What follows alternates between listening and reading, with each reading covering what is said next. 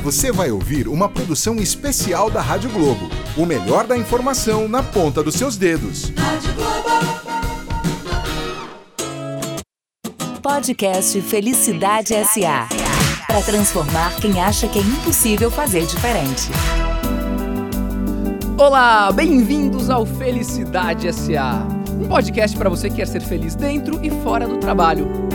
Eu sou João Paulo Pacífico e, como estudioso, principalmente curioso do mundo do trabalho, às vezes me pergunto como funciona o lado corporativo em áreas tão diferentes da minha, né, que é o mercado financeiro.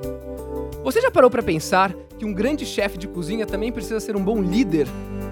Que ele também enfrenta vários desafios na sua carreira e que ele também precisa inovar. E esse é justamente o nosso tema de hoje: o chefe muito além da cozinha. Bom, vamos lá. E hoje a gente tem três convidados super mega especiais. Para você que não consegue enxergar a gente, nós temos aqui na nossa frente dadinhos de tapioca, temos uma massa maravilhosa. Nós vamos se deliciar durante esse programa. Infelizmente, vocês não conseguem assistir isso. Vou começar com ela, nossa convidada, muito querida. Ela é colunista da Rádio CBN, editora da Veja São Paulo, e ela tem uma coisa que eu acho que é um dos melhores empregos da nossa cidade, talvez do mundo. Ela é editora da revista da Veja Comer e Beber. Então, a Helena, ela tem aquela profissão que é visitar restaurantes e ficar comendo. E é magrinha ainda. Chato isso. Bem-vinda, Helena Galante! Palmas para ela, palmas para ela. Obrigada, obrigada, João. Ó, vou falar que essa é uma parte do trabalho, é a parte boa do trabalho. Tem outras partes também, além da, aqui Ah, mas da tudo coluna. compensa. você, Tudo, você tudo, pode. tudo você vai em compensa. todos os restaurantes muito. de São Paulo, nos melhores de São Paulo. Todo mundo te trata super bem e tal. Não, se tratar bem e estiver tratando a gente diferente das outras pessoas, a gente percebe. Não, não vale não, não vale não. Não, não pode, não pode. Tem que tratar igual todo mundo. Entendi. Você vai contar como que é essa sua profissão muito interessante. Olê, e me conta uma coisa. O que ninguém sabe sobre você? Vamos lá. Pouca gente sabe, Pouca vai. Acho gente, que é, ninguém pouca não dá pra dizer, mas pouca gente sabe que eu sou atriz. Atriz! Ah, é? ó! Pois é, pois é. Antes de ser jornalista, eu, eu queria ser atriz, fui estudar teatro, fiz curso técnico de teatro, gosto muito de teatro, vou bastante ao teatro até hoje, muito por conta da Vejinha também, mas nunca mais subi no palco. Mas quem sabe, né? Um dia Olha só, volto, volto à carreira. Aí todos saberemos. Não é? Aí sim é se colocar à prova. Muito bom. Agora ele, que é chefe do grupo Fazano há 12 anos, sendo 6 anos no restaurante em São Paulo, com é, um restaurante que tem uma estrela Michelin, muito chique isso. É, ele nasceu. Peraí que eu vou ter que interromper. Cinco estrelas máximas da Veja São Paulo. É, Calma lá. também, eu falei ainda. também. Top, super top. Muito mais importante do que Michelin é Veja São Paulo. Não é, Juliano? Muito bem, Juliano, nosso técnico de som aqui que acompanha, que faz esse som maravilhoso pra vocês. Ele trabalhou também em três estrelas é, Michelin na Enoteca Pinchiori, Pinchiori, desculpa se eu falei errado, em Florença. Tá certo. E no Dom Afonso de Sorrento. Luca Gozani, o que ninguém sabe sobre você. E muito bem-vindo, palmas para Luca. Bem, bem, bem. Tudo bem? Não, é... Bom, as pessoas não sabem que eu sou bem tímido, né? Eles... Bem tímido? É, eu sou uma pessoa... Bom, depois uma tacinha de vinho melhora isso. Mas é... o primeiro próximo bem, bem tímido. Aí também que gosto... Gosto, tô tocando bateria, eu faço esporte, artes marciais, taekwondo. Eu sou um pouquinho agitado fora do trabalho. Então... É, são bem simples. Então, enquanto isso, a Helena vai servir aqui uma taça de vinho pro Luca pra ele se soltar bastante. Com todos os dadinhos de, taquio- de tapioca dele, o mestre do. O cara que criou o dadinho. Que coisa impressionante. Eu achei que isso aqui já tinha sido criado pela humanidade. E foi ele que é o responsável Da por isso. Roma Antiga. É, exatamente. Não, não, foi em São Paulo, caramba. Chefe há 17 anos no restaurante Mocotó, com mais de 40 anos de tradição e o selo Bibi Gourmand pelo, pelo Guia Michelin. E quantas estrelas do, da Veja São Paulo? Ixi, agora eu vou ter que checar aqui se é três ou quatro. O, O es- Esquina 5. o Esquina tinha e o- cinco, fechou agora. Ele vai ter que contar pra Mas gente como- dessa decisão também Como de assim, fechar né? o O fechou o restaurante. Mas ele vai contar pra Maravilhoso. Vai contar pra gente. Melhor brasileiro de São Paulo e também do Mocotó. Muito bem, já foi considerado chefe do ano, personalidade gastronômica. Com vocês, Rodrigo Oliveira. Palmas para o Rodrigo. Palmas para ele, muito bem-vindo. E o que ninguém sabe sobre você, Rodrigo? Mais uma vez, o- o- o que pouca gente sabe, né? Porque, É. é, eu falar de esporte também. é, sabe, também sou agitado como o Luca, ando de bicicleta, luto jiu-jitsu como ele.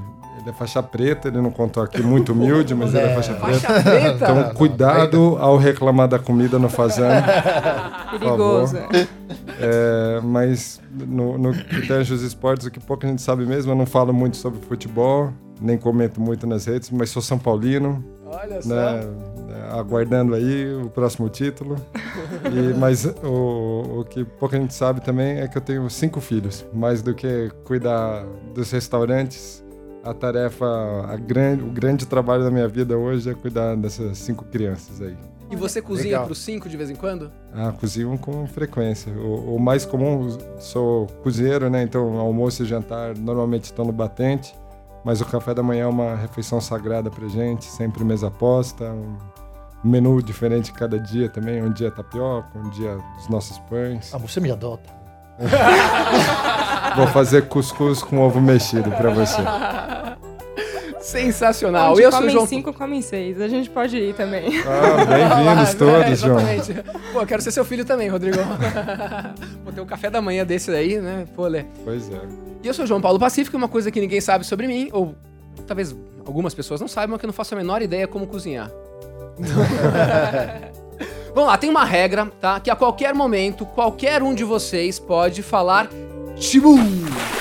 É uma forma gentil, amorosa, calorosa de você interromper o seu colega e engatar um tema ainda mais interessante do que o que ele está falando. Tá? Então, começando aqui, rapidamente, Luca, conta a sua história da sua trajetória da pequena Empoli na Itália para ser chefe do Fazano de São Paulo, uma cidade com menos de 50 mil habitantes, é isso? 50 mil, chegou. Chegou Acho a que 50 mil, agora. chegou, tá! Acho que É o marco. faltava um ou dois. Nasceu um primo dele lá Ah, e daí aí bateu a meta. inteirou. Sua trajetória de vida. Olha, é, comecei hum, com 14 anos a ingressar na- no Instituto Profissional Hoteleiro, lá na, na- em Florença. E começando a trabalhar em restaurantes mais na Itália, onde o mais importante me levou foi o primeiro restaurante estrelado em Piacenza, Antico Estrela del Teatro, que me ajudou a... Ele viu, acho que estava um pouquinho, eh, sei lá, um pouquinho melhorzinho do que os outros, ele me indicou para a Anteca Pinchiori aquele dia lá. E passei para a Anteca Pinchiori, fui também para o Dom Alfonso, tive experiência em, na- em, em Londres e na França, também restaurante estrelado do, da Côte d'Azur. E o que te, o- por que, que esses caras te pegaram? Você, 14 anos, você começou a cozinhar. porque eu limpava bem os pratos. os- é. não, eu- assim, é, acho que esse tipo de trabalho, trabalho trabalho na cozinha, é um trabalho que tira muito, né, de você. E eu sempre perguntei, como é que você coloca uma criança de 14 anos a decidir o trabalho da sua vida? 14 anos É você muito não tem... cedo, né? Com 18 Não, já você é não cedo. tem. Mas é, é um trabalho que você tem que começar logo. Então, normalmente, é turma de 30, 30 pessoas, só um vai em frente. E você foi aquele um. Eu ainda não sei se foi, mas acho que. acho que. Então, então, faz 30 anos já que estou nesse, nesse ramo. É um, eu acho, eu acredito na cozinha um, um, um- trabalho sem fim. Você não, nunca para de aprender. Tá sempre aprendendo. Tá sempre aprendendo. E aí, como você chegou no Brasil? Eu cheguei no Brasil por ah, um convite do Rogério Fazano, que foi comer lá no Pinchiori com a turma.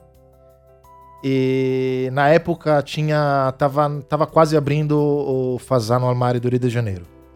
Eu me lembro, fiquei, não sei, acho que um mês pensando, vou não vou, porque eu sou, eu sou medroso, eu sou, eu não consigo. Fora o, fato, o fato de ser faixa preta, o resto é medroso. Não, né? esse aqui é.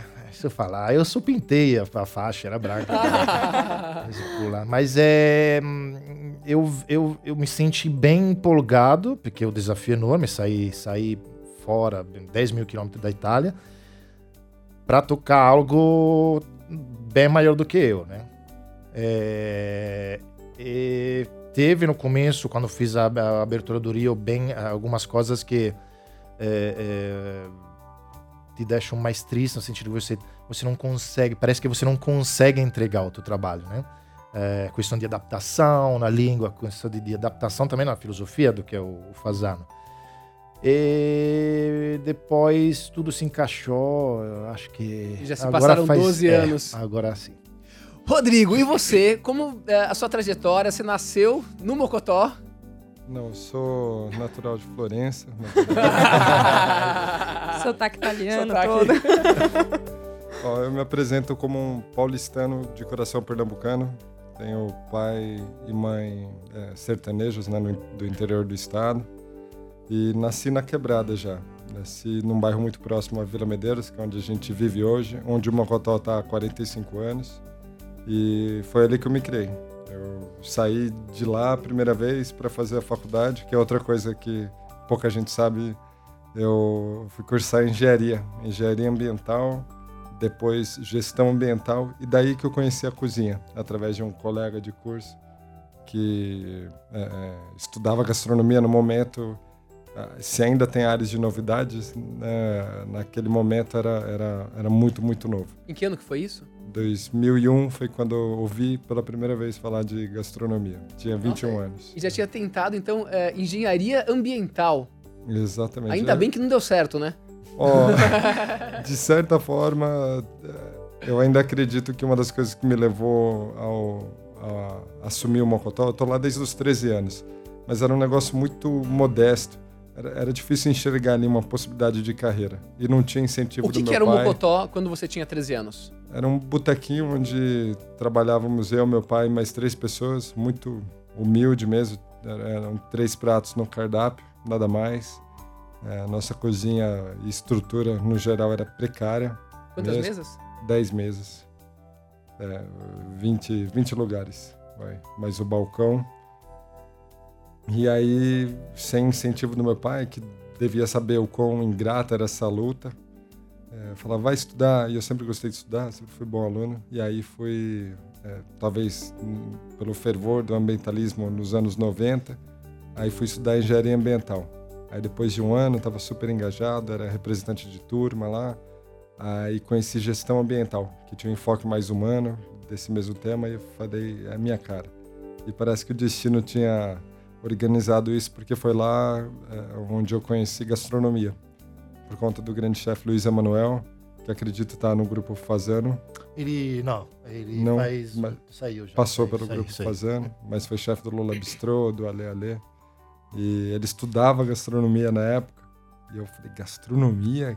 Que, Que é isso? é isso? Não precisa disso. No, no bar do meu pai não tem. estudar, aprender a cozinhar, era isso mesmo. E aí, pela primeira curiosidade, depois o encantamento, né, por, pelo que era a rotina dele, eu ficava fuçando nas apostilas, nos livros, nas revistas. E aí decidi largar a engenharia, a gestão ambiental, na segunda faculdade, para estudar gastronomia. Sorte a nossa. Sorte é nossa, né? Não é? Mas é, é bonito ver o. o- é- eu acho que isso- todas essas histórias de restaurantes que, de família, que você vê a projeção de crescimento, eu acho que é uma coisa fantástica. É, ô, ô, Lê, qual que é a, a probabilidade de um restaurante na Vila Medeiros, que era um barzinho que tinham quatro, cinco pessoas trabalhando, dez mesas, se tornar... O que, é o Mocotó hoje para São Paulo? É a lei do improvável, né? A gente não sabe onde as coisas vão, as decisões que a gente toma, qual o tamanho que elas vão ter depois.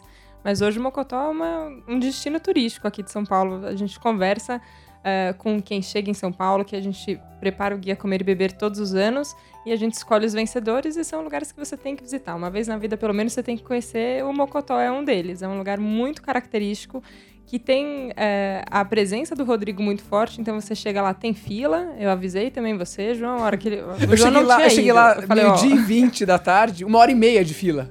eu falei, tem fila, tem Mas é fila. lindo isso daí. Mas tá tudo certo com a fila, tem caipirinha na fila, tem dadinho de tapioca na fila, tem o Rodrigo passando, cumprimentando as pessoas também. Acho que isso faz a diferença desse restaurante com clima familiar, de você se sentir recebido e acolhido, que no Fazano também acontece de uma outra forma, né? Ali, como você ser servido, muito bem servido, muito bem tratado com toda a pompa e com toda a simplicidade que tem envolvida no, no treinamento ali que todo o pessoal do salão tem também, que depois eu quero que o Luca fale pra gente como, como é. Mas eu fiquei muito feliz a hora que a gente montou essa bancada toda aqui, porque eu falei, olha, são dois chefes que de jeitos diferentes trabalham comida muito bem em São Paulo e também trabalham é, se apresentam, contam a sua história de um jeito tão bonito, histórias tão diferentes, mas que no final se complementam e tem cara de, da comida de São Paulo, né? Um pouco misturada. Não, histórias muito tem lindas, um- né? Tem uma curiosidade. Não, mas tem, não, fala Tibum, fala Tibum. Vamos lá, vamos estresse. Tibum. Falou, falou. Arnaldo Lorenzato, ilustre colega da Helena lá na Veja São Paulo.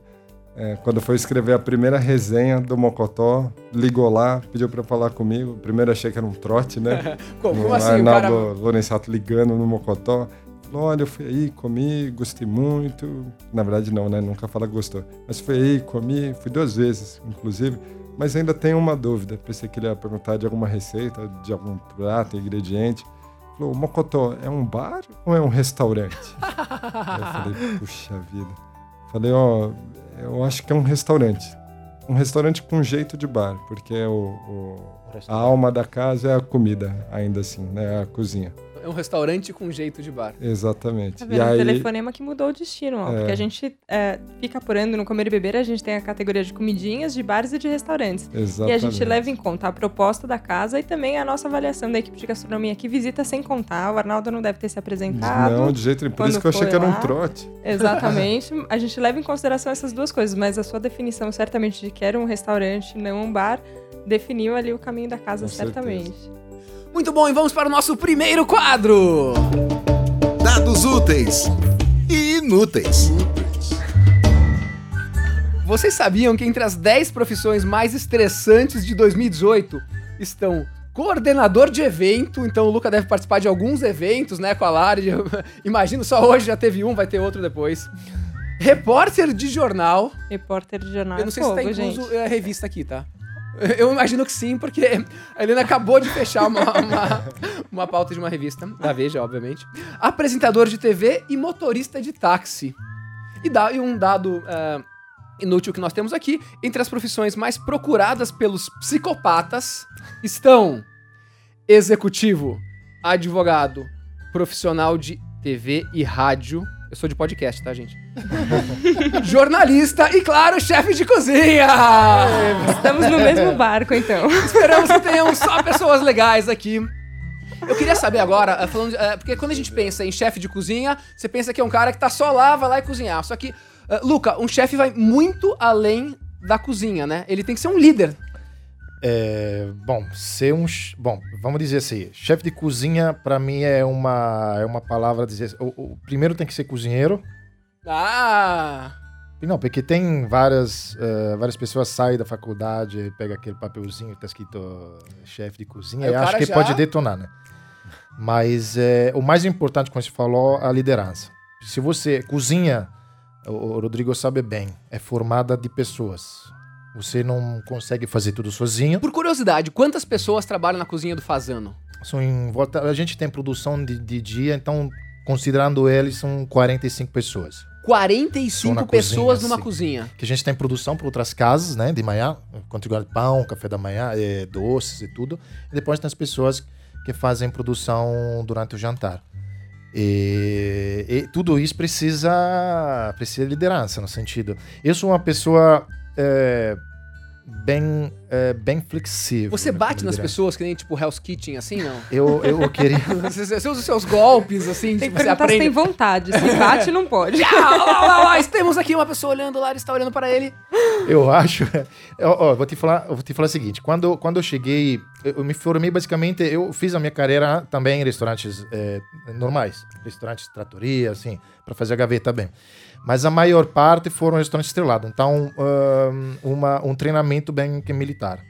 Um restaurante estrelado é uma coisa militar. É militar. Eu, como a gente tinha falado também Exemplo, com assim, ele outra quanto vez. tempo você trabalhava por dia? Como que era, assim? Condições No insalubres? mínimo são 15 horas. 15 horas. no mínimo. Mas é, é, esse aqui, gente, é, é uma dica para quem quer. Dica! Atenção! Pra quem, quem quer, pra quem quer Dica com o Luca Gozani. adentrar nesse mundo da cozinha. Não é só fazer o pratinho bonito. É, cozinha é algo que te leva o dia todo. E também, é, é, vindo, vindo dessa, dessa, desse treinamento militar, eu cheguei no Brasil, que eu jogava os pratos nas pessoas. Quê? Técnica, assim, não, não, pra- hum, eu, eu cheguei... Você um prato E- Essa é uma das coisas que as alguém? pessoas não sabem de mim, tá vendo? Tô surpresa, tô surpresa. Vou fazer um furo aqui na beijinha Juro, depois. juro. É, exatamente. Obviamente, não, porque assim, você, você é tratado de um jeito na, na Europa é, que você chega a chorar, mas você quer mesmo fazer esse trabalho, então você é aprendizado a mais, né? Porque você é, recebe aquele tratamento que você errou. E cheguei aqui no Brasil, jo- os pratos voavam. Sério, você, Cozinha. mas assim, é, é- é, eu tô pensando literalmente, você pegou um prato. Não, não, ali, eu pegava. Quando tava problema no, com, na, na, na, na pessoas no salão, que o prato demorou pra ser levado, peguei e catava nele. Jogou assim Eu não sei Tá. porque ainda Eu tô vivo. o prato voando assim. direção- E, e, o cozinheiro jogava assim, não, ele faz, jogava, voava o prato na cozinha, quebrava, limpava. Eu tava, eu tava uma, eu uma um monstro. Agora. Você é um o- cara tão então, e- pacífico aqui, e- não é, Lê? Não esse é que e- esse, esse é uma coisa que, que é uma coisa que deixei de, de ser porque eu percebi que não é o jeito certo. Ah lá, ponto para Luca. Hoje em dia você não, não toca mais prato nas pessoas. Não, sou faca. Não, brincadeira. Não, eu, parei no sentido assim, uma, uma, uma coisa fundamental que o Rodrigo pode confirmar, eu estava falando antes, é, vida de cozinha é vida de confiança em um outro. Uhum. Se eu deixo. Já é um, é é um trabalho estressante. Se eu coloco você mais estresse, se eu te coloco mais, coloco mais estresse em você, você não. Você não. Você vai colocar esse estresse naquilo que você está fazendo. Exato, exato. O prato é diferente. Então eu gosto de deixar as pessoas muito à vontade. Ah, mas aí então, é isso aí. Esse é um podcast de felicidade S.A. agora sim. Rodrigo, como é o seu estilo de liderança? Você atacou prato em alguém já? Não, só caldeirão. Ou A pessoa, Quente, a lógico. pessoa no caldeirão ou o caldeirão na pessoa, né?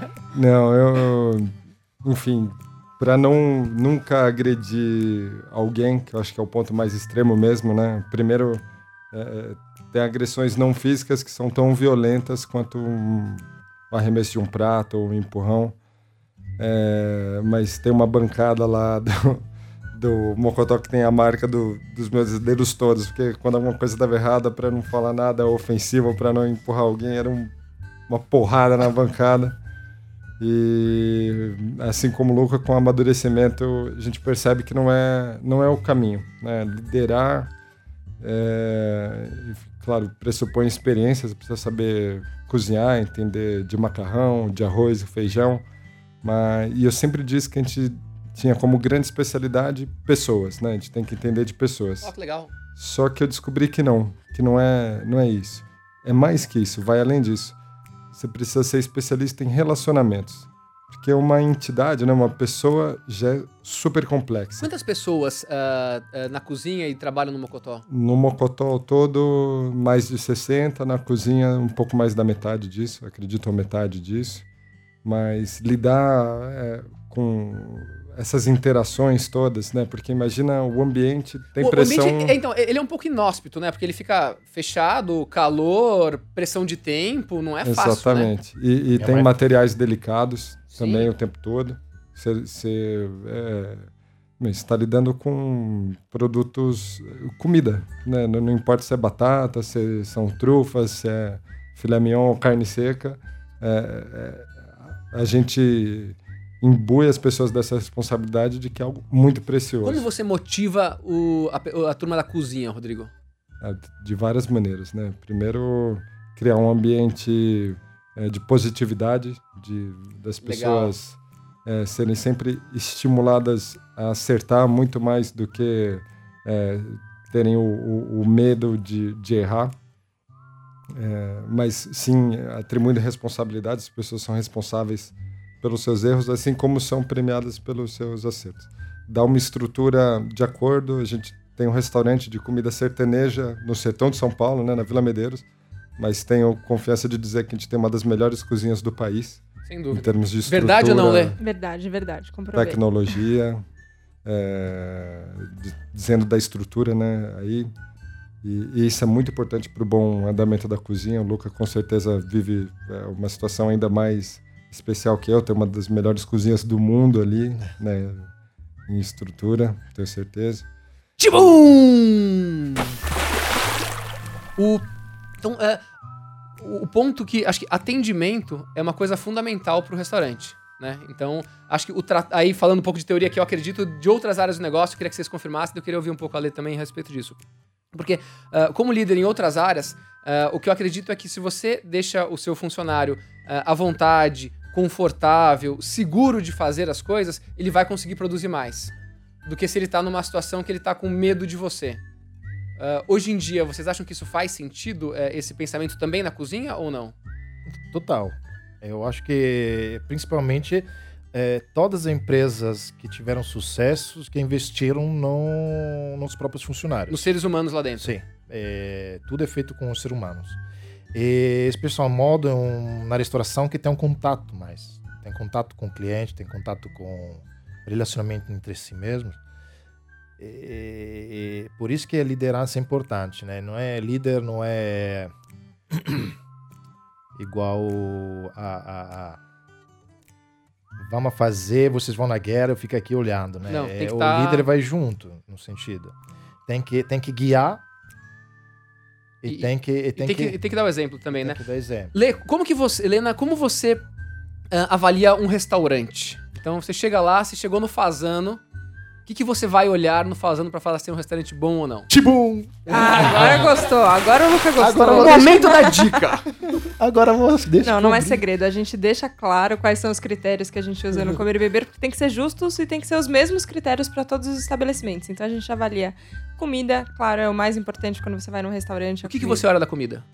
Olha, vale tudo. Comida você tem que ver quantidade de sal, temperatura, qual é a combinação dos ingredientes, as texturas, se faz sentido, não faz sentido, tem um sabor que sobressai ou não qual que era a proposta do chefe, se isso se reflete no, no prato, se fica enjoativo, se você come até o final, se não fica, qual que, é, qual que é o tamanho da porção, enfim, é uma infinidade de coisas que os chefes se preparam para isso estudando e a gente também quer contar para os nossos leitores como vai ser a experiência deles, por isso que a gente presta muita atenção na comida, é o maior peso na, na avaliação de um restaurante. A gente conta também o ambiente e aí vai da proposta do ambiente, né? O Mocotó na Vila Medeiros e o Fazano tem propostas um pouco diferentes ali de ambientação, de um pouco, pouco pouca um coisa, quase, quase igual, né? coisa. Mas tem propostas diferentes e cada um tem que estar adequado dentro da sua própria proposta. E o atendimento também conta muito, o serviço.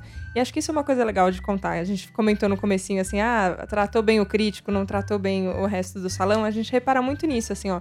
Porque quando você chega num lugar, você tá no momento com a sua família, tá indo com seus amigos. É, a ideia é ter um momento feliz, né? Um momento uhum. de uma experiência muito agradável. Oferecimento Felicidade S.A. Exatamente. Aí você chega lá e aí você percebe que tem alguém muito famoso na outra mesa e é, tudo chega naquela mesa antes de chegar na sua mesa. Imagina a irritação que isso vai gerando no cliente que está pagando a conta no final uhum. ali. Hum. Então a gente tem que ficar muito atento com isso. Atendimento acho que é uma das coisas que a gente leva em conta, assim, ó. Às vezes já aconteceu é, da gente chegar num restaurante e não ter tal prato.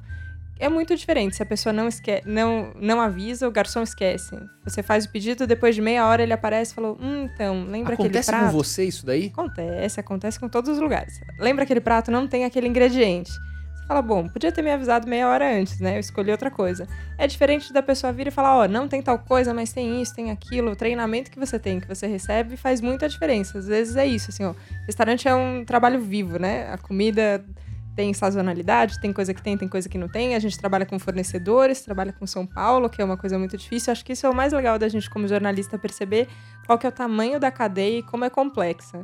Acho que quando eu entendi isso, depois de começar a fazer crítica, que foi um pouco por acaso também que eu entrei, comecei fazendo comidinhas, que são as docerias, os pastéis, os cafés, Falei que ela tem a melhor profissão de São Paulo. Melhor, porque hoje eu fiquei sabendo que o Luca e o Rodrigo eles não almoçaram. Tipo, a gente tá gravando aqui, são uh, quase 5 horas da tarde, eles não comeram. E a Helena, ela trabalha só comendo. Então ela deve ter comido no melhor restaurante de São Paulo, provavelmente no Fazano ou no Mocotó hoje. Quase, isso é mito também, viu? Dizer que eu também não almocei, comi uma banana e um bolinho. E foi isso que deu, porque a gente estava em fechamento na revista. E o nosso compromisso é sempre isso, assim, ó, com a pessoa que vai ler a gente. Acho que entender que tanto os jornalistas quanto os chefes, com todo mundo, na verdade, o Rodrigo falou de relacionamento, é o relacionamento com a pessoa final, né? Que vai receber aquele produto. Então, que pegou a revista e decidiu onde vai comer. Chegou no restaurante e falou: olha, agora eu quero experimentar Luca, o que, que, é que tanto falam de você? Deixa eu ver qual é o seu prato. Rodrigo, me fala. Além de dadinho, o que, que tem aí que eu quero experimentar? Então, acho que esse relacionamento com a pessoa no final é o mais importante, a gente entender que todo mundo tá a serviço aqui de outra pessoa e é isso que deixa a gente feliz, acho, no Interessante. trabalho. Então, aí uma pergunta pra vocês, qualquer um de vocês. Ah, numa, numa empresa, normalmente, um grande desafio que eu vejo são áreas ah, próximas que não se comunicam. É a comunicação entre áreas. E no restaurante acho que tem isso muito forte, porque tem ah, o garçom, a turma que tá servindo, e a turma da cozinha. Ah, e se não tiver uma interação muito forte entre as duas áreas, vai dar, vai dar ruim. Como vocês fazem pra aproximar esses ah, assuntos que todos estão fazendo a mesma coisa, só que são pessoas diferentes em funções diferentes? Quer falar? Não, vou começar e vou aproveitar para fazer um jabá, já que é favor, claro, minha tá especialidade, né? É, a gente vê uma transformação muito dinâmica do mercado, né? Uma geração atrás, anterior a nós, as grandes figuras na personificação do restaurante era o maître. Tanto que chega É alguém né, um pouco mais velho lá, fala, olha para ele e fala: Ah, você que é o maître daqui, meu rapaz? Eu falo: Ah, na verdade não, mas fico orgulhoso de ser confundido. E os restauranteiros de hoje, né, que vieram da geração anterior, são todos ex-maîtres, né? A lista é longa, tem o, o Trevisani, tem o Bittencourt, tem o Juscelino Pereira, grandes maîtres, fizeram história, inclusive alguns passaram pelo Fazano lá, que é uma grande escola. E aí é, vem uma grande mudança aí e os chefes assumem o protagonismo. E o serviço fica relegado.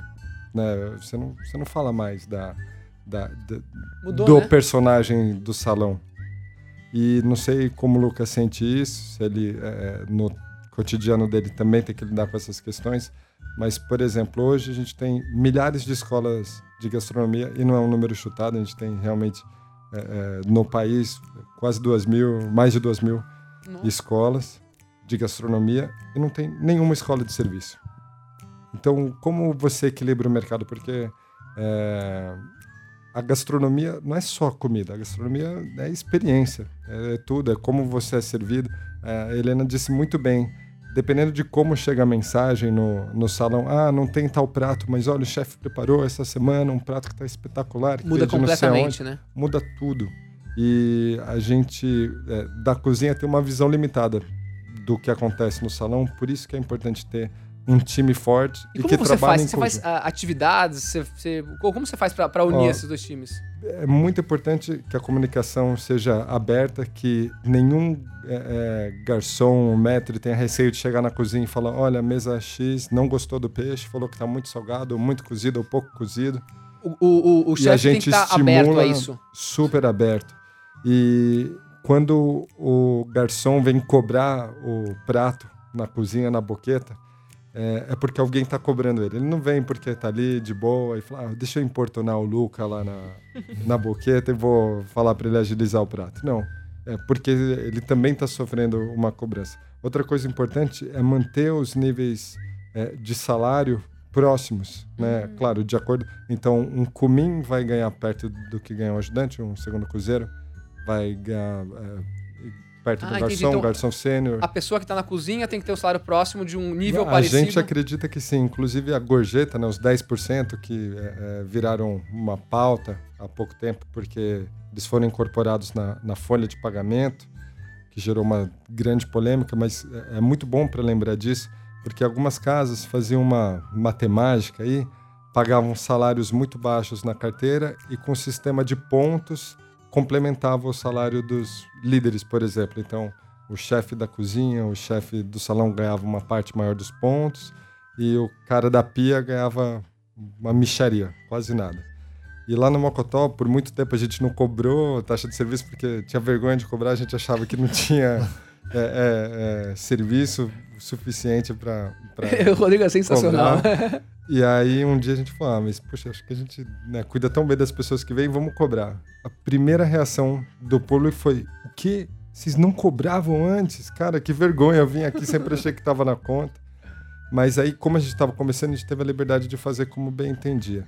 Então a gente divide igualmente a gorjeta. Então, Entre todo o mundo? cara da pia, o gerente, o chefe da cozinha, o chefe do salão, todos recebem a mesma, a mesma cota, porque a gente acredita que o salário já premia a diferença. Então, eu remunero o gerente de acordo com, com as atribuições e, e habilidades que ele tem. Mas e o o cara é no começo-. É, porque quando você premia os 10% é por causa de tudo, porque você foi bem servido, a comida estava boa, o banheiro estava limpinho, o material que você usou era adequado, você foi bem recebido. Muito bem, palmas para o Rodrigo, bela prática, bela prática. Palmas à equipe Mocotó. e, eu vi outra coisa legal, quero entender do Fazano. Uh, no site tem o nome das pessoas que trabalham lá, né? Sim. Acho que o Luca fala agora. Do Fazano, sim. Tem mais né? da, da, da. E, e no da, Fazano, como, como, funciona isso daqui? E o Fazano tem. Uh, é uma outra proposta, como a Helena falou, uma proposta de isso aí, é um dos melhores restaurantes do mundo, acho que em todos os aspectos, de serviço, atendimento, cozinha. Eu, assim, no, no, sentido de relacionamento, é, eu trabalhei em vários restaurantes, sempre, sempre existia essa, essa, essa pequena guerra interna, né? Uhum. Mas, é, como o Rodrigo está falando, é uma coisa que deveria ser é, é, resolvida no sentido o que eu acho que é importante é ter abertura mental, seja da gerência dos salões e da gerência da cozinha. Porque no final das contas é, é uma coisa só. A gente Sim. tenta sempre dividir salão com cozinha. E quem paga as consequências, às vezes, é o cliente. Né? Mas é, nas, nas, é, a gente não tem, como o Rodrigo falou, essas, uh, essa, essas coisas é, igual para todo mundo, né? É, ainda existem essas pequenas uh, briguinhas Imagina internas. quanto é os 10% do Fazano, Rodrigo. Nossa, eu, eu, queria imaginar a seguinte conta. O público do Mocotó com o ticket médio do Fazano. aí sim seria um... Nossa, Nossa aí acabou, né? ah, Tibum. Tibum! Eu, eu falei do meu jabá, mas eu sou tão ruim de marketing que não fiz o jabá. Esqueceu. É, a gente conseguiu, depois de cinco anos de trabalhos e de é, lobby mesmo, montar o primeiro curso superior de serviço do país. Olha que legal! Menos, é, a gente não tem. Obrigado. E parabéns a todos os envolvidos. É um projeto que começou há cinco anos, quando a gente percebeu a gente tem um sistema de bolsas de estudo lá no, no restaurante, onde já tem mais de 20 formados em nível superior, alguns pós-graduados também. Mais de 20 pessoas vocês uh, colaboraram com a formação deles? Exatamente. Em nível de. Primeiro, em alguns casos, né, a gente tem um, um perfil muito variado do, das pessoas que trabalham ali, então alguns foram primeiro fazer supletivo ou terminar um ensino é, médio, alguns partiram do fundamental mesmo. E aí entraram na faculdade e alguns estão já na segunda pós-graduação com as bolsas de estudo. E o pessoal do salão não tinham que estudar. Então iam fazer, enfim, administração qualquer coisa parecida, mas eh, a gente não via a mesma empolgação que a gente via, por exemplo, com o pessoal da cozinha, que obviamente ia estudar gastronomia e tinha um leque, sei lá, de mais de uma dúzia de grandes escolas só aqui na cidade de São Paulo. E como você vai ter um mercado equilibrado e, e em desenvolvimento se você não cuidar do serviço? Serviço é a essência da, da, da natureza do nosso trabalho. Quem vende comida é o açougue, é o supermercado. A gente vende serviço, total, né? É uma total. empresa Podia de ter serviço. um módulo no Fazano, hein? Ah, e, a, e, a, ideia é essa mesmo. Podia Rogério, ter um módulo Fazano lá, lá. Rogério Fazano é um dos conselheiros desse curso. A gente conversou um pouco antes dele embarcar para a última viagem dele, eu acho, para Nova York. Mas ele endossou a criação do curso. Ele participou da primeira conversa há cinco anos, é, onde a gente começou a desenhar isso. E agora, a partir de fevereiro, na FAM, o curso está disponível em três horários, manhã, tarde, noite, é, com um preço super camarada, com desconto ainda para restaurantes parceiros, e basta se cadastrar para ter isso. E tenho certeza que tem a, a, possibilidade de ser o começo de uma grande mudança de paradigma. Então, você hoje é, é, é garçom enquanto não é advogado, enquanto não é engenheiro, enquanto não é ator mas agora você pode ver dentro dessa carreira que é belíssima, que te exige é, intelectualmente, é, que faz é, é você ter uma rotina. Aliás, não ter rotina, né? Todo dia é uma apresentação uma nova, ao né? vivo. Eu vou falar, eu já falei aqui uma coisa Só aqui. Você fala Tibum antes. Tibum, Tibum, Tibum. Peraí, cadê? Tô, cadê tô o Tibum? Deixa eu ver, ver a onda. Tô gostando aqui. desse negócio. Tá de tapioca, tô molhando todos aqui.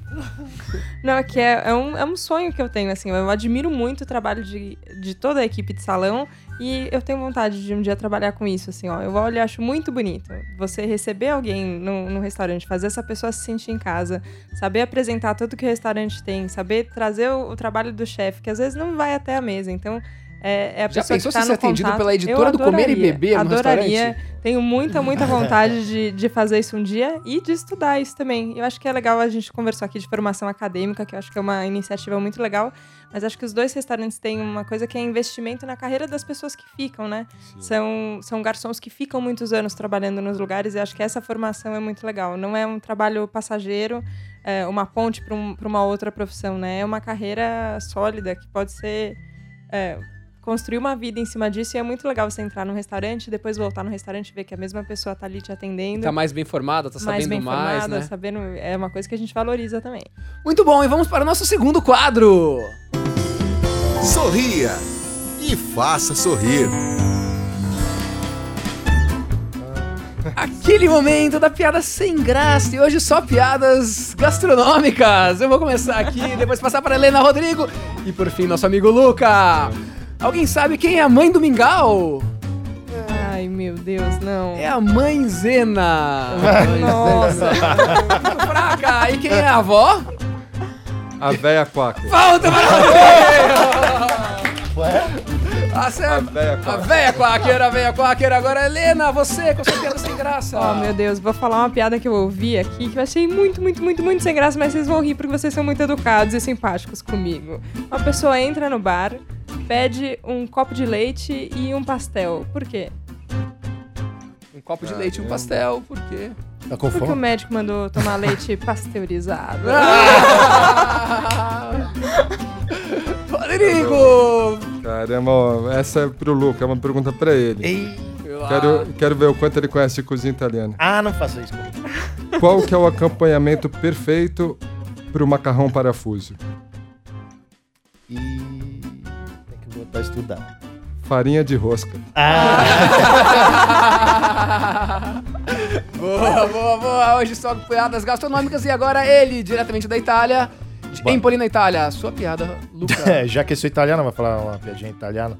Mas qual é a comida que tem que se comer devagar? Mas você gosta? A polenta. Não sabia que tinham tantas piadas gastronômicas, gente. Piadas maravilhoso, maravilhoso. gastronômicas. Vamos lá. O, o, no, num restaurante, é, você tem que estar sempre, assim como numa empresa normal, até porque o restaurante é um grande negócio, você tá- tem que estar sempre inovando. Você não pode parar no tempo, né? Numa empresa, eu vejo muito isso. Você atinge um nível legal, aí depois de um tempo aquilo entra na normalidade. E aí você tem que criar algo novo para ah, atrair mais as pessoas, né? Rodrigo, como você lida com isso? Ó, a gente prega lá no restaurante que tradição e inovação são é, fases diferentes do mesmo ciclo, né? Toda Tradição tradi- e inovação são fases diferentes do mesmo ciclo. É, é só pensar. é, é, o Máximo Montanari, um autor é, Sim. italiano, escreveu Comida como Cultura, ele diz algo mais ou menos assim: que a tradição é uma inovação que deu certo. Então, alguém pela primeira vez fez a primeira massa, se foi um chinês ou se foi um Ah, primo legal. do Luca. Tradição e inovação que deu certo. Exatamente. E o, o Andoni, o Andoni Anduris, chefe do Mugares, um dos restaurantes mais vanguardistas do mundo, ou talvez ou mais, ele já nem é, apresenta o restaurante dele como um restaurante, é um lugar de experiências, assim. E, e ele fala que a, a inovação verdadeira, ela aporta valor ao mercado e à sociedade ao longo do tempo. Porque senão aí é invencionice, né?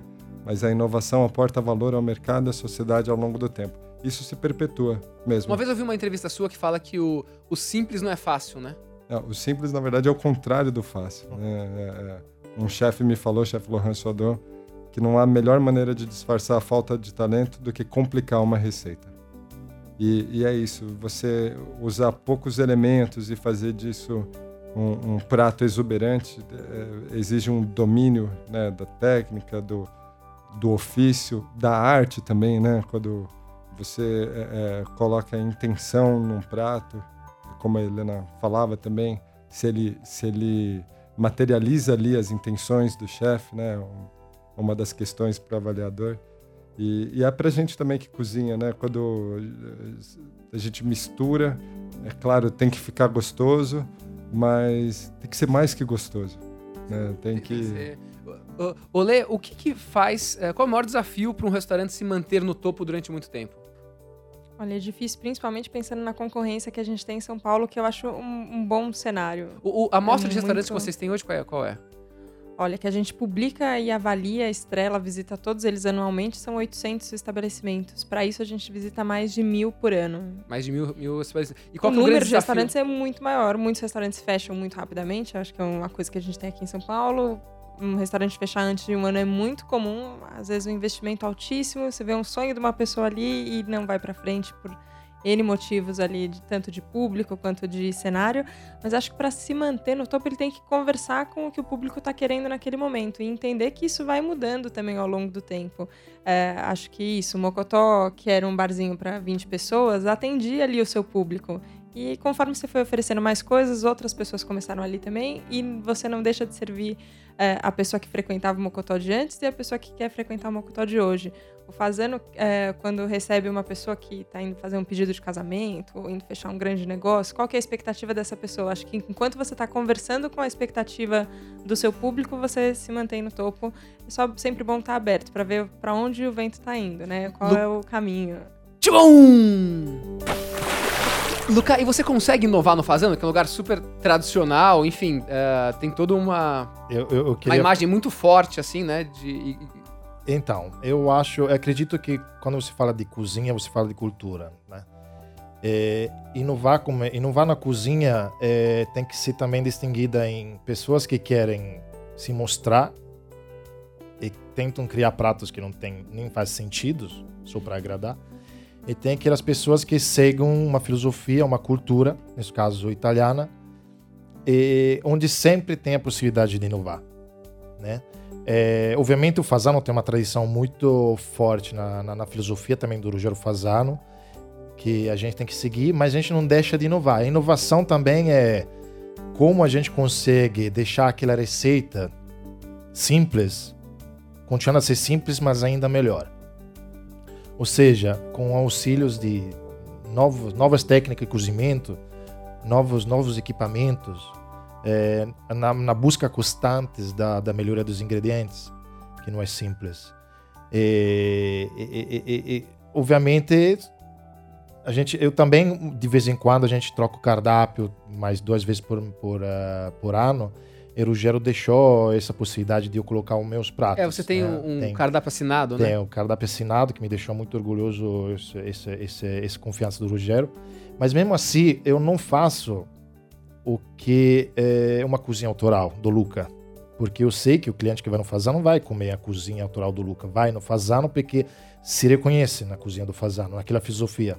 Então também o que eu faço fica entre uma escolha na, no, no, que o Ruggiero Fazano pensa de filosofia, no que eu gostaria de fazer e no meio fica o cliente.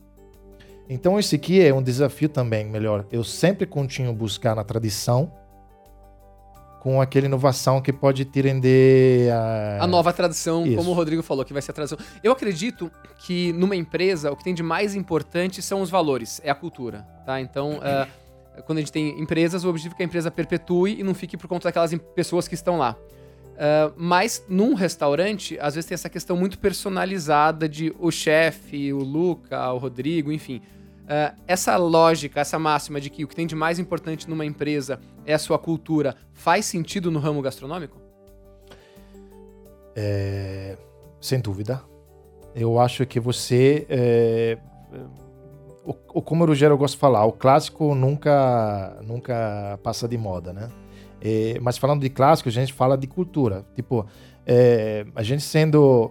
É, é mais difícil para uma cultura italiana estar 10 mil quilômetros distante da Itália e conseguir fazer uma gastronomia mais muito melhor de vários restaurantes que estão fisicamente na Itália. Então você vai na busca é, da, daquela tradição às vezes você vai comer um prato em um restaurante, você lembra aquela, aquele prato que você, sei lá, era feito na, em família. A avó fazia, a mãe fazia. Então, quando você vai comer, é bacana também sentir esses, esse retorno naquilo que você come. Que você está comendo. Tchum! Agora, agora é uma coisa muito importante que eu queria saber. Eu tenho certeza que a Helena já sabe essa resposta, mas ela deve estar sempre curiosa, se coçando com isso. Uh, senhor Rodrigo Oliveira, ele criou um restaurante que atingiu cinco estrelas da Veja, atingiu estrela Michelin, Michelin. Uh, com preço super inclusivo para as pessoas, tal, tal, tal. Mega sucesso. E aí, de repente, ele foi lá, que, chama, que chamava Esquina Mocotó, e de repente ele foi e fechou o Esquina Mocotó. Explica pra gente o que tá por trás disso, Rodrigo. É uma boa pergunta. Eu já respondi algumas vezes. Imagino. Inclusive para alguns clientes furiosos. Mas é, o Esquina, primeiro, tem que contar como ele nasceu. Ele, ele veio é, de uma inquietação nossa de qual seria o próximo passo. As pessoas com o sucesso do Mocotó nos cobravam é, replicar o Mocotó na cidade grande. Porque imagina, se faz sucesso na Vila Medeiros, imagina em Pinheiros, nos Jardins, em Moema, na sei lá, no Paulista. centro, é. na Paulista. É, e para nós não fazia sentido, porque eu não pensava que eu podia fazer algo melhor fora da Vila Medeiros do que ali mesmo. E aí um dia um grupo de investidores é, chegou e falou: vamos lá, vamos montar um negócio, o que você quiser. Eu falei, poxa vida, o que eu quiser? Eles falaram, é, pode dizer. Eu falei, então vou montar mais um restaurante na Vila Medeiros. Eles coçaram a cabeça, mas pensaram, já que é assim, então vamos lá. A gente assumiu o ponto de uma padaria muito antiga que tinha ali na esquina, já estava muito cansada, é, desgastada pelo tempo, descuidada. E aí os donos nossos amigos, a gente fez a proposta de assumir o ponto, compramos o ponto e aí começou uma grande reforma para um grande restaurante. Primeiro, a gente imaginou um café. Só que quando começou a reforma, viu que tinha uma estrutura ali tremenda que a gente poderia fazer sim um grande restaurante. Gente só não sabia o que ia fazer, como ia fazer, que comida ia servir, que cara ia ter, que nome ia ter. E aí nasceu o Esquina. É, ao contrário do Mocotó, que falava das nossas origens, né, do sertão, da, da, história da minha família, o Esquina vinha para falar do nosso lugar. O Esquina mostrava justamente esse cruzamento né, do lugar onde a gente estava, do momento que a gente estava. Então, era um restaurante de comida paulista, paulistana, é, suburbana, contemporânea e que, enfim, não, não tinha muitos pares na cidade, né? Porque... Com preço super acessível, né? Sim, e, e, e, essa era uma máxima que a gente trazia do Mocotó, que a gente deve ser muito mais inclusivo que exclusivo. Né? Se, se a cidade já segrega tanto em tudo, será que na hora de comer a gente não podia sentar à mesma mesa? E o Esquina nasceu justamente da nossa vontade de aprender, de evoluir, de fazer tudo que a gente não sabia fazer. De coisas muito simples, como são básicas para um restaurante do nível do Fazana. A gente nunca tinha servido vinho, por exemplo. Uma carta de vinhos era algo novo para gente. Usar um guardanapo de linho era novo.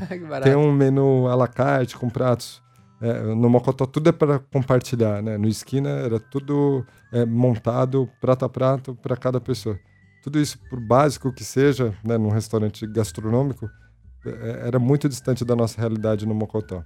E, e o Esquina nos desafiou é, é, diariamente. O menu mudava do almoço para o jantar. Não tinha muitas regras. A, a, a, primeira regra, que deveria ser gostoso, claro, que deveria ter inspiração na cidade, mas é fácil, porque em São Paulo tem o Brasil e tem o mundo. Então isso nos dava tremenda liberdade. E aí, de repente, o Esquina ficou muito confortável, muito fácil ganhou todos os prêmios desde a sua estreia, melhor novo restaurante, restaurante do ano, melhor cozinha brasileira, e aí entrou na lista do 50 Best, aí ganhou estrela Michelin. É verdade, ele ficou entre os 50 as... melhores da América Latina. Exatamente. E as cinco estrelas da Veja, além de ser tetracampeão da categoria melhor cozinha brasileira, né? E, e, na mesma categoria que tem restaurantes extraordinários, como Tordesilhas, Jiquitaia, dentre outros. E aí a gente percebeu que, puxa vida, é, é, é, já, já não há mais desafios aqui. E aí, para remodelar o Esquina, a gente pensou, puxa vida, o restaurante vai ficar cada vez mais exclusivo. Porque a gente aprendeu duas coisas muito importantes com a Esquina. A primeira é que a Vila Medeiros pode ter um restaurante estrelado. Que legal. A segunda é, a Vila Medeiros não precisa de um restaurante estrelado. Ah, muito bacana. A gente é, tem agora o balaio na, dentro do Instituto Moreira Salles, o balaio IMS, que fala do Brasil. Né, um, é um restaurante brasileiro sem é, compartimentações. Né, de, a gente toma inspiração é, nesse cesto enorme de ingredientes, de conceitos, de pratos e, e, faz uma cozinha autoral ali, mas muito bem estudada, de muito pé no chão. E agora, no, no ponto onde estava o Esquina Mocotó, a gente está construindo algo para ser maior que um restaurante. Que tenha música, que tenha arte, que tenha. Que legal. É, e uma coisa muito inclusiva. E essencialmente inclusiva. Então, um restaurante voltado para a comunidade, que fale a língua da, da comunidade. Nosso ticket médio, por exemplo, no, no Esquina era de 100 reais é, para um restaurante desse nível era uma pichincha. Um restaurante desse nível, qual que é o ticket médio, Lê? 300. Mas era sem dúvida o restaurante mais caro da Vila Medeiros. então é, é, é, um paradoxo aí, né? Então a gente vai criar, está criando nesse momento um conceito novo que a gente não sabe bem o que é. Na verdade a gente não faz ideia do que é. Só sabe que não vai se repetir, não vai fazer mais do mesmo e vai fazer algo mais do que comida e bebida. A gente Essa vai... vontade de querer sempre, sempre inovar. E agora vamos para o nosso terceiro quadro!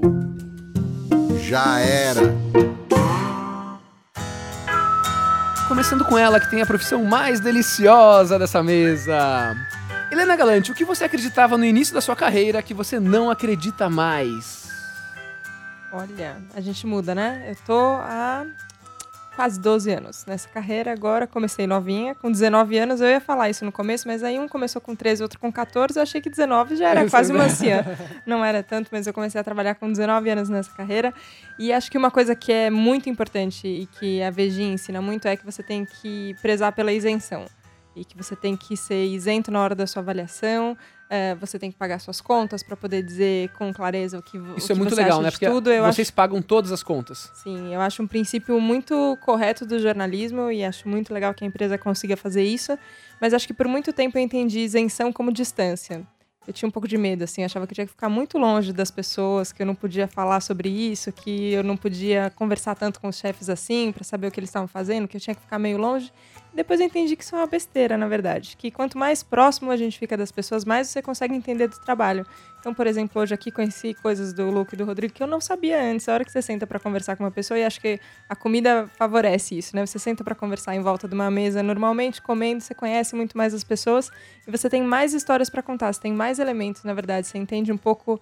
É, o que, que torna um restaurante autêntico, por exemplo? Qual era a proposta? Qual era o sonho que estava por trás daquele empreendimento todo? E a hora que a gente consegue traduzir isso para o leitor, eu acho que é o que ele mais gosta. Eu acho que é isso que eu aprendi, que ser sério e ser isento não significa ser distante, pode ficar perto das que pessoas. legal, muito bacana. E você, Luca? O que, que você acreditava que você não acredita mais? Bom, como eu falei antes, acreditava em bater nas pessoas. Mas... Hoje não acredito. Graças a Deus. Ainda bem. Graças a Deus ele mudou de ideia. Porque assim, ah, hoje em dia eu vi que eu quero ficar mais perto das pessoas que trabalham comigo. Legal. É, também acreditava que para ter sucesso na, na, restauração você deveria é, colocar e criar prato cada dia mais diferentes. É, e, e, e, incrível que pode parecer, mas eu, eu aprendi a, a, respeitar muito mais a cozinha italiana estando perto do Ruggero Fasano do que ficar na Itália direto. Porque ele, ele me passou. É, não é né, fazer puxar saco, mas é de verdade mesmo. Ele me passou essa, essa, esse jeito dele tem de, que ele tem de, de respeitar bem a tradição italiana. E, antigamente a minha cabeça era não, eu quero criar, eu quero fazer. Quando a busca da simplicidade é a coisa mais importante. Que como o Rodrigo falava antes, é, o simples é o mais difícil de fazer. Então tem mais desafio fazer um simples bem feito do que tentar é, apagar o próprio ego do que agradar o cliente. O, o sétimo valor da Gaia é simplifique e faça mais com menos. É. E você, Rodrigo, uh, o que, que você acreditava no início da sua carreira que você não acredita mais? É, eu vou aproveitar e deixar do Luca que falou de duas crenças perdidas aí, vou falar de duas também. A começar pela segunda que me veio à mente depois que ele falou do que é se sentir ainda mais italiano e mais apegado à Itália é, tendo aqui. E eu achava que e meu pai é, sempre me questionava é, com as minhas ideias e vontades, né, de incrementar o cardápio. Que foi, de... foi uma grande, um grande choque para ele, você que ele tinha aquele negócio há, há, um tempo e você falou, quero mudar tudo. Pois é, é, é aliás, ainda é. Cada vez que ele é. entra lá e vê alguma coisa diferente, eu levo uma bronca. Mas ele é, questionava tudo que fazia e foi ótimo, foi um, um, um talvez o freio para um, um, jovem impetuoso como eu que queria né, transformar o mundo, imagina. É, e aí eu descobri que sim, a gente pode fazer cozinha sertaneja aqui em São Paulo. E viajando pelo Nordeste, é, certa vez eu, eu, levei uma bronca do meu pai, mas uma daquelas grandes que pensei, puxa vida, ele deve estar certo, eu não sei de nada mesmo. E já tinha tido todo o reconhecimento já. Mas quando seu pai olha para você e fala, puxa vida, é, é, talvez você não esteja fazendo a coisa certa, ele com medo de, de todas as novidades, aí eu saí para conhecer o Nordeste a fundo. Viajei 50 dias sozinho, de carro, visitando feiras, mercados, produtores, cozinheiros, chefes. E descobri sim que, talvez por estar fora, apartado dali, a gente se apegava ainda mais à defesa dessa cultura, desses produtos, desse jeito de ser e de comer. E outra crença também que eu, que eu é, é perdi foi de que por exemplo, o Mocotó, né, dada a sua peculiaridade, estava muito, mas muito distante da realidade de restaurantes como Fazano, Odon, outros restaurantes idolatrados, né? Porque quando eu estudava ainda, o, o, o Dom, o Fazano já eram restaurantes consagrados. Sim. Né? E eu olhava para aquilo e imaginava que eram universos diferentes, sabe? Realidades paralelas, mas que não, que na essência, quando você vê as dores e angústias por trás né, do, de todo o glamour, a gente tem muito mais coisas em comum do que coisas que nos separam. Então, com a maturidade, eu vi que né, os dilemas do Lucas são muito mais parecidos com o meu do que eu jamais é, podia imaginar naquele momento. Eu te amo também. muito bem, muito bacana. se abraçando aqui, a gente tem que contar. Momento de união entre Fazano e Mocotó. Muito bacana. Infelizmente, gente, nós chegamos ao final deste podcast, ó. Passa rápido. Passa muito rápido, né? Nossa.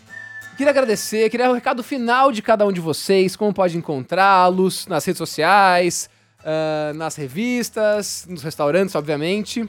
E uma mensagem final para quem tá ouvindo a gente. E queria falar aqui do meu lado que foi super interessante estar com vocês três, foi uma experiência uh, gastronômica fantástica e, e acho que é muito isso para mim, é ver que é possível a gente fazer, né? Então pega a Helena que queria ser atriz e hoje ela, poxa, tem um papel super importante na gastronomia de São Paulo, né? Porque uma nota dela pode mudar o rumo de alguém, de uma empresa, né? De um restaurante.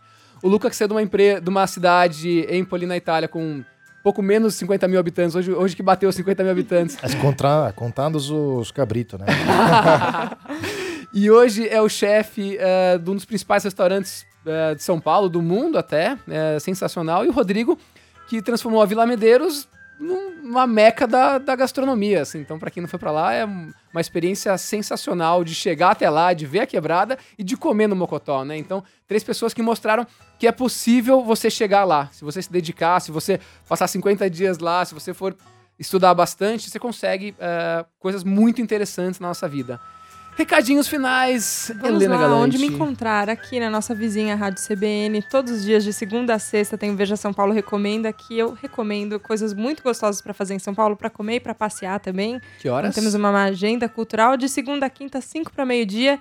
Que sexta-feira a gente tem sempre um convidado que toca ao vivo, normalmente, no estúdio. Então, 11h45 a gente começa, meio-dia com a Fabiola Cidral a gente termina. Então, na Rádio CBN todos os dias. Todas as semanas, na Veja São Paulo, nas bancas, eu tenho o prazer de editar repórteres muito legais do roteiro da Semana de São Paulo, todo o roteiro cultural, além de participar da edição Comer e Beber de Gastronomia, que acabamos de publicar agora a última, a próxima só ano que vem, mas teremos. No Instagram da Veja São Paulo, também toda semana falando ali. E no meu Instagram pessoal também, Helena Galante, que agora quando eu decidi que eu não precisava ficar longe, eu comecei a contar mais para onde eu vou, o que, que eu como. Pode seguir que a gente conta tudo. E acho que o que eu aprendi hoje aqui, que é o que eu levo, que você pode ter realização em qualquer atividade que você vai fazer, desde que você faça com o coração. E dá pra ver quando a pessoa faz com o coração, que todo mundo percebe do outro lado também.